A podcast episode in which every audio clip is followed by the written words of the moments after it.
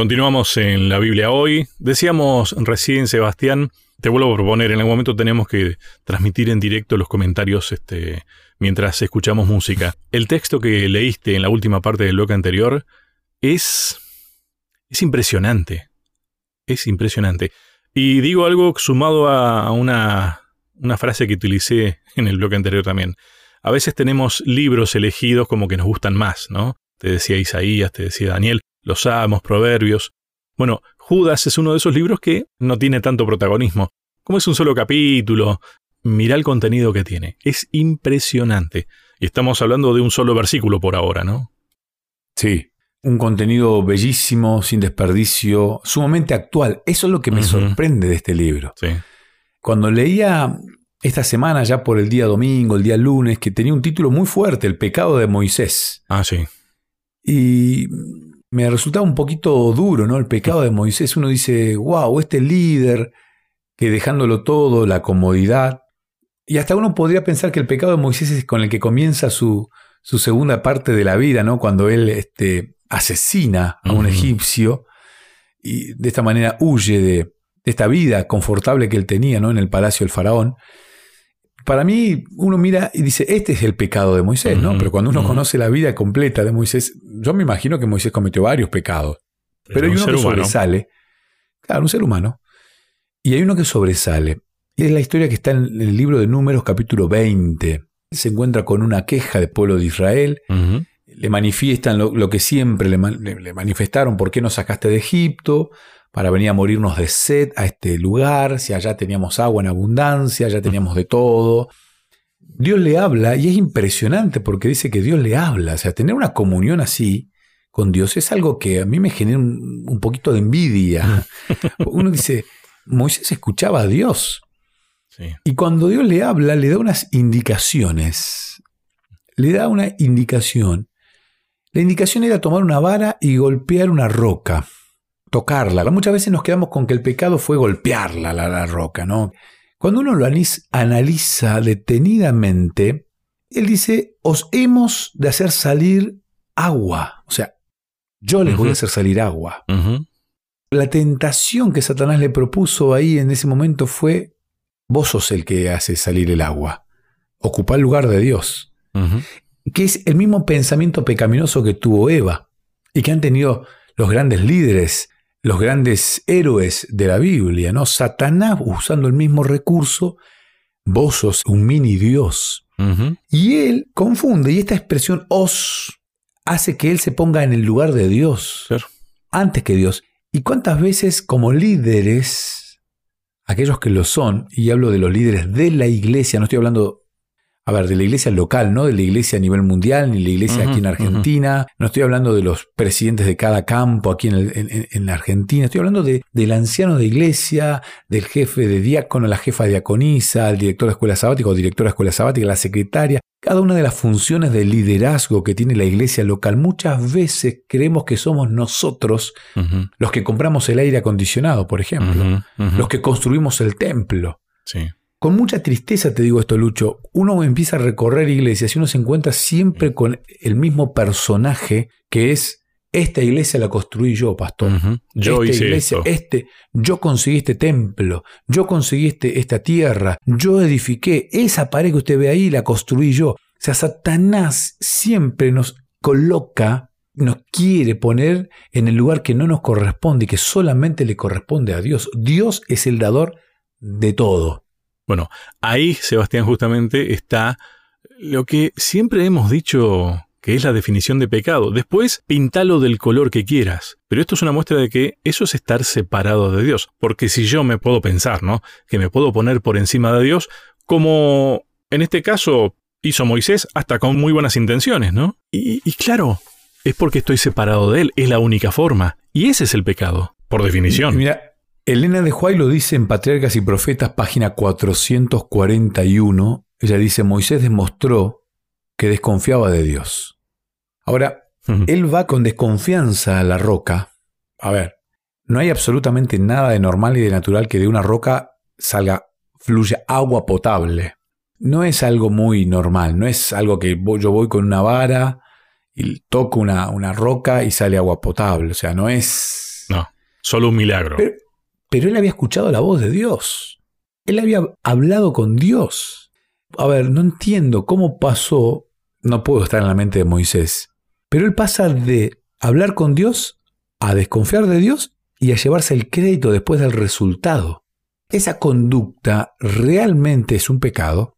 Es tan actual hoy, finales del año 2021, que realmente me asusta porque cuántas veces un servidor, Sebastián Martínez, comete el mismo problema eh, o el mismo error que tuvo aquel líder que fue Moisés. Humildemente yo no, no, no, no, soy Moisés, no me parezco en nada a Moisés. Pero cuando uno, por ejemplo, esto que te digo del fin de semana pasado, que uno está con una cantidad grande de colegas, con un montón de, de, hermanos de iglesia que representan todas las iglesias de la Patagonia Argentina, que son muchas, y se acercan a uno para saludarle y siempre hacerle el mismo comentario que tiene que ver con la voz. Qué voz, qué linda voz, qué voz. Este, inclusive algunos colegas, sin querer queriendo, desde adelante del todo, dicen, no, porque Sebastián, la voz. La... Llega un momento que uno puede llegar a creer, wow, qué voz que tengo, ¿no? La voz que yo tengo no, no es mía, me la presta Dios. Tal cual. Yo le ruego a Dios que nunca me olvide de eso. Es que yo en, Sí, en es esos verdad. casos, en esos casos, Sebastián, lo que hago, eh, creo, creo que a, a la mayoría de los locutores les debe pasar algo parecido, ¿no? Pero mi chiste como para salir del paso, porque uno se siente incómodo.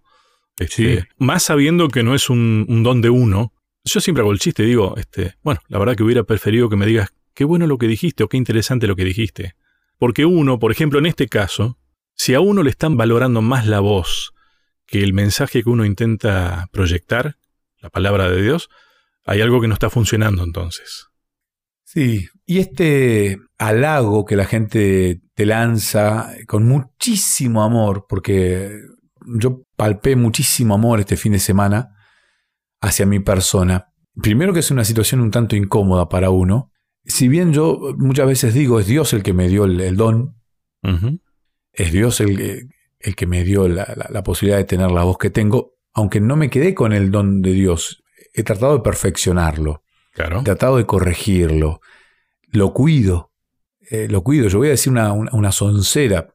Muchas veces me gustaría cantar un himno con mucho más fuerza, más potencia, pero siento que si lo hago termino gastando un poquito las cuerdas vocales que necesito para el momento en el que me toca hablar. Yo tengo que ser consciente de mi respiración, de cómo empleo este don que Dios me dio, pero me lo dio Dios, no es mío. Totalmente.